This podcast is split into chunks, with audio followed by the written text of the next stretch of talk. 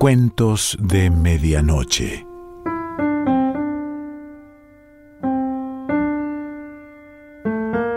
El cuento de hoy se titula Informe sobre el payador Julián Maidana y pertenece a Alejandro Dolina.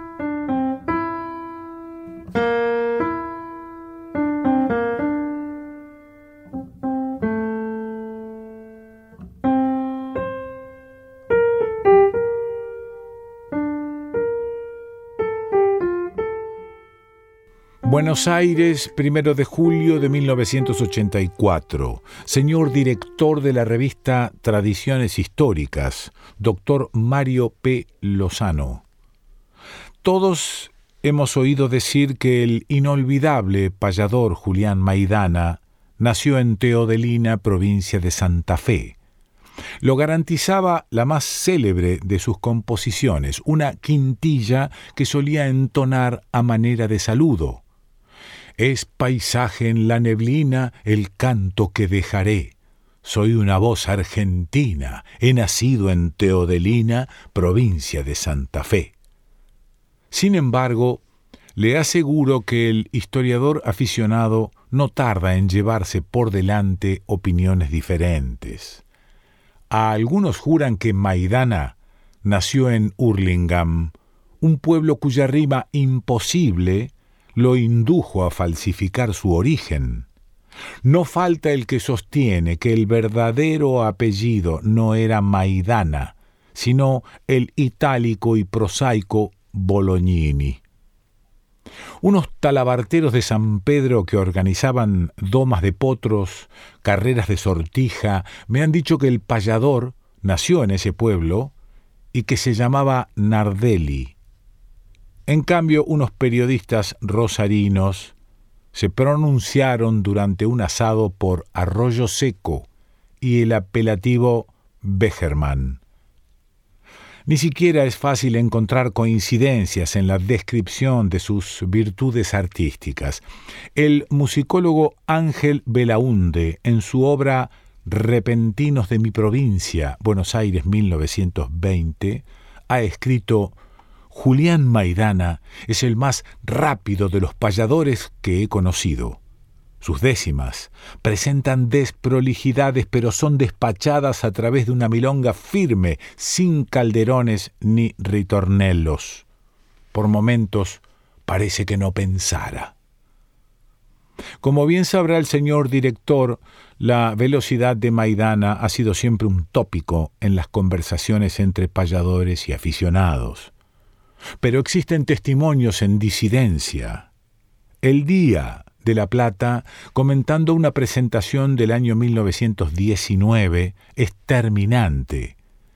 Julián Maidana estuvo muy bien en las canciones preparadas.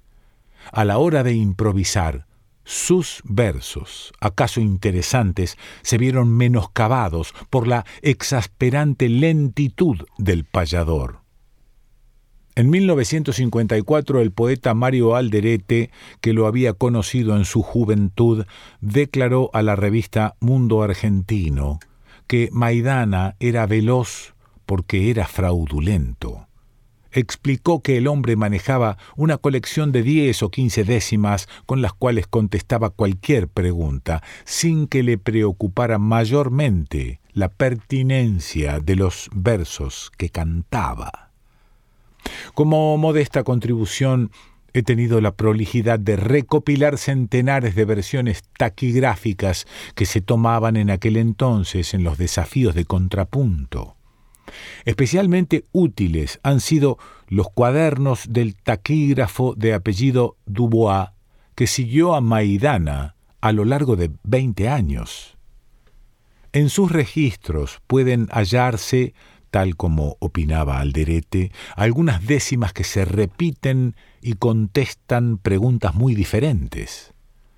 La siguiente, con pequeñísimas variantes, ha sido anotada por Dubois en 97 ocasiones. Sucesivamente ha servido para responder enigmas tales como ¿qué es el silencio? ¿Qué es la nada? ¿Quién apaga las estrellas? ¿Dónde se guardan los vientos? ¿A qué hora pasa el cuyano por justo Daract?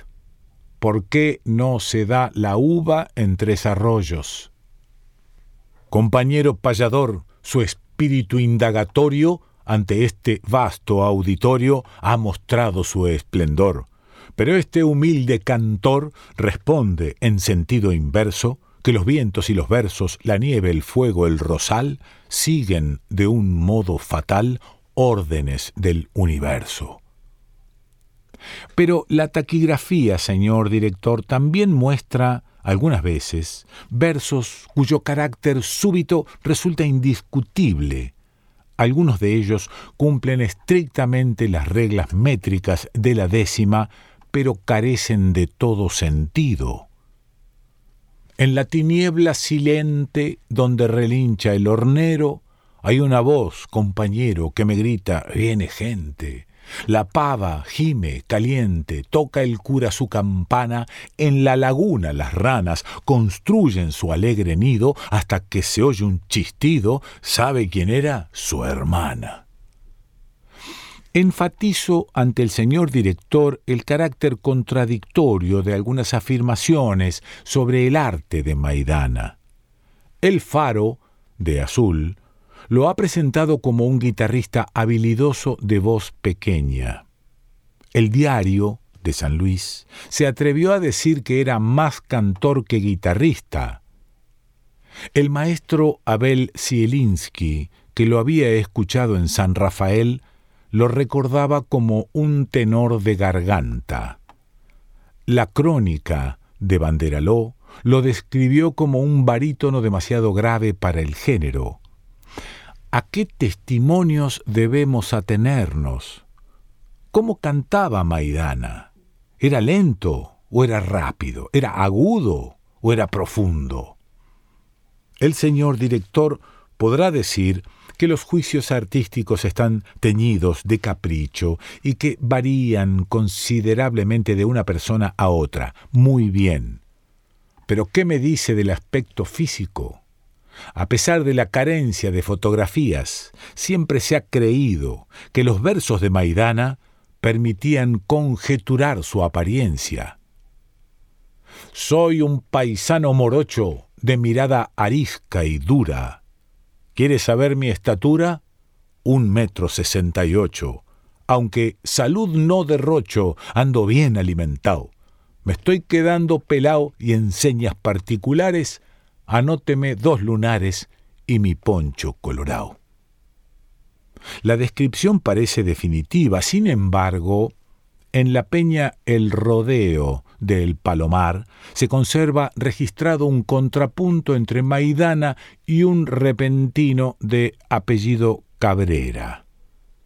Cerca del final, Cabrera describe a su antagonista, le dejo mi admiración por su valor y su arrojo. Arde en su cabello rojo un fuego de inspiración.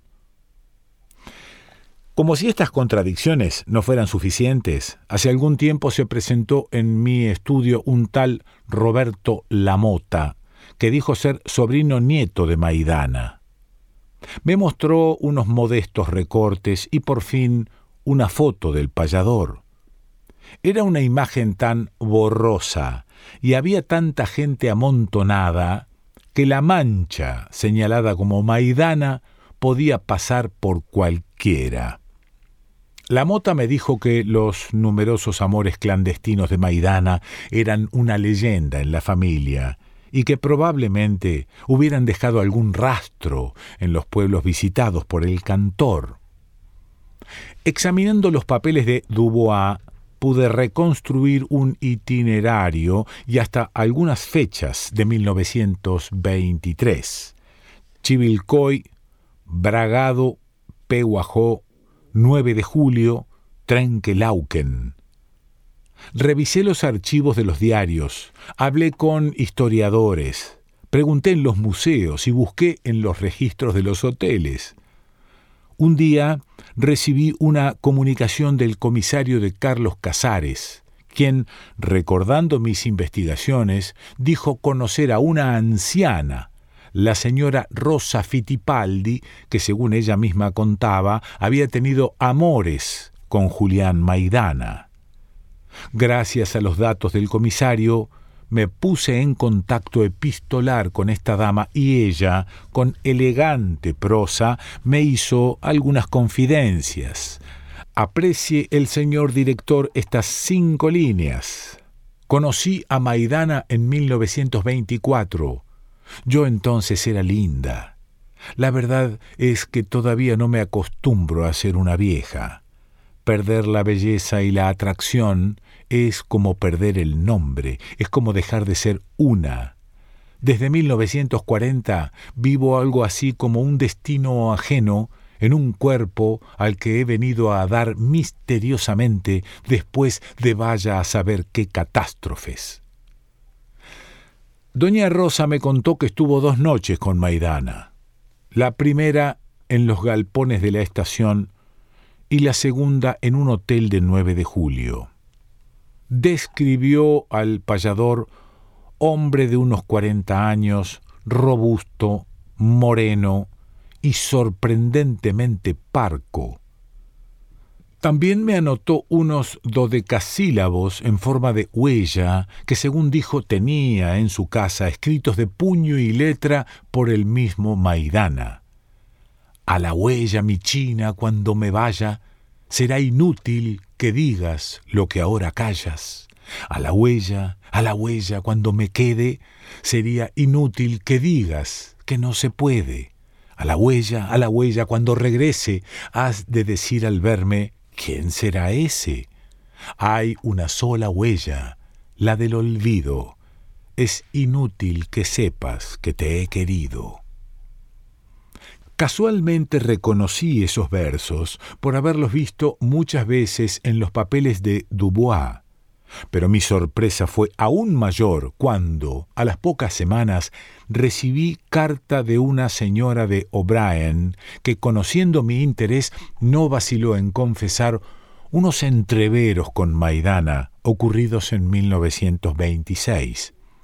Voy calculando el asombro del señor director cuando sepa que esta mujer me describió al payador como más bien rubio y jovencito. Para no ser redundante, bastará con decir que junté hasta once novias del cantor. Ocho de ellas lo pintaban de tres maneras diferentes. Pude apreciar también una relación entre la geografía, el tiempo y las fisonomías. Al norte del ferrocarril Pacífico, Maidana era joven y pelirrojo. En la línea del oeste, moreno y robusto. Al sur, y después de 1926, se convertía redondamente en un pelado de bigotes. Sin ánimo de presumir, le informo que ordené la taquigrafía de los versos según los pueblos y los años, y ahí también descubrí que ciertas copias se repetían únicamente en algunas regiones. La célebre décima Soy hijo de Martín Fierro, con la que tropecé veinticuatro veces, nunca había sido cantada al norte del río Salado.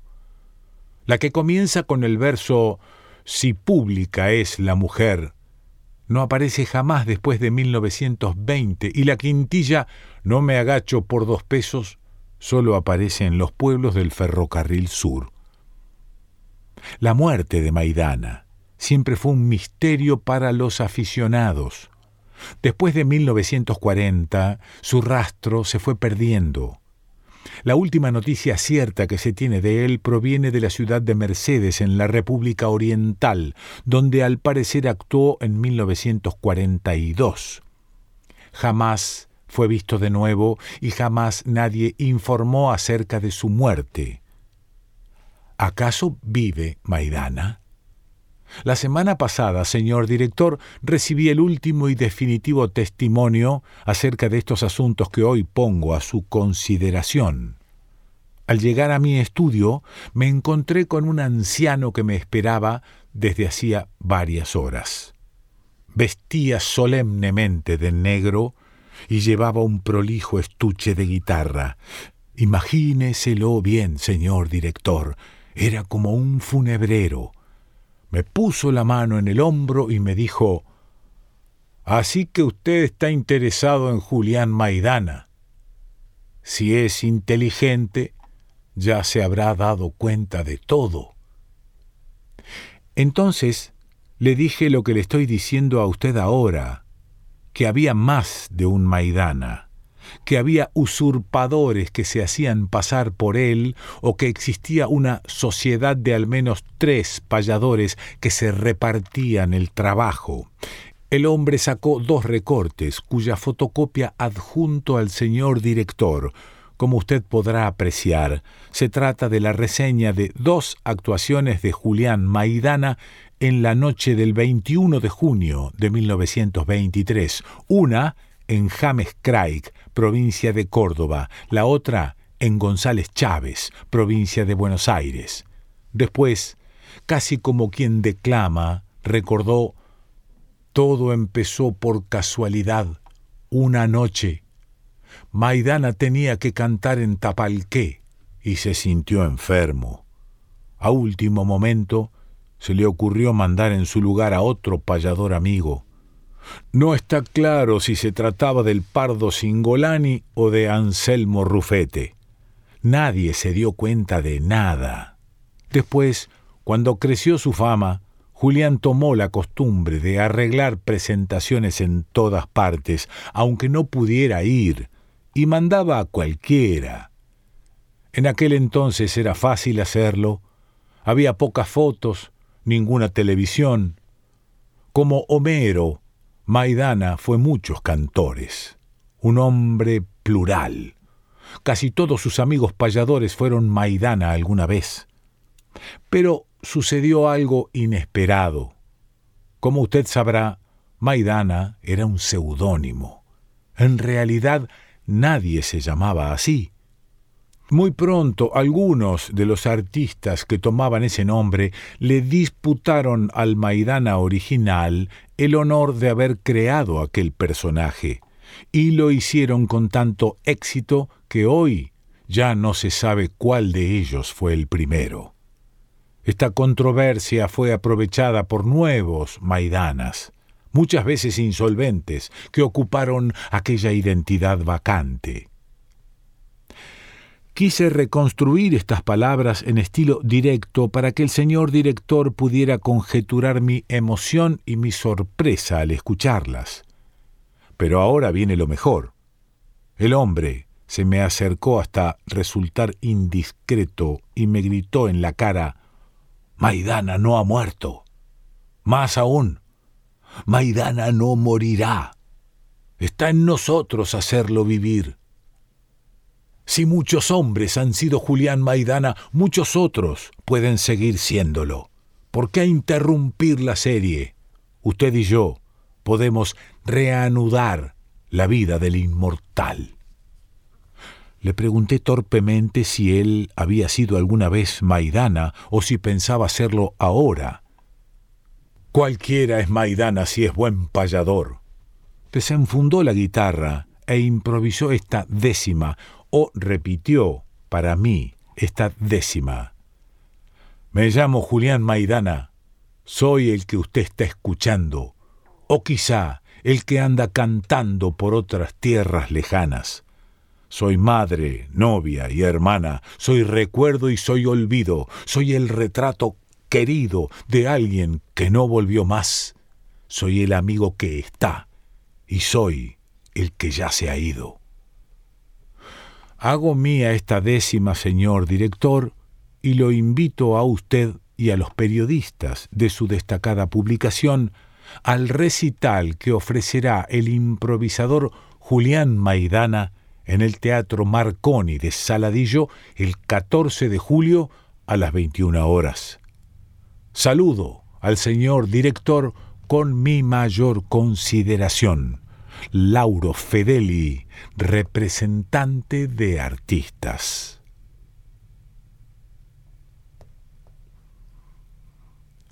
Alejandro Dolina.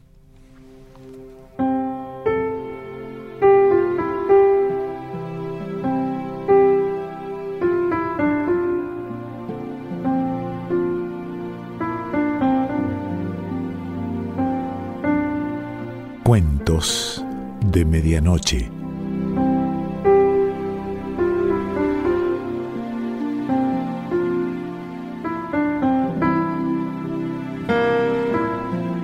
Selección Pancho Mondino.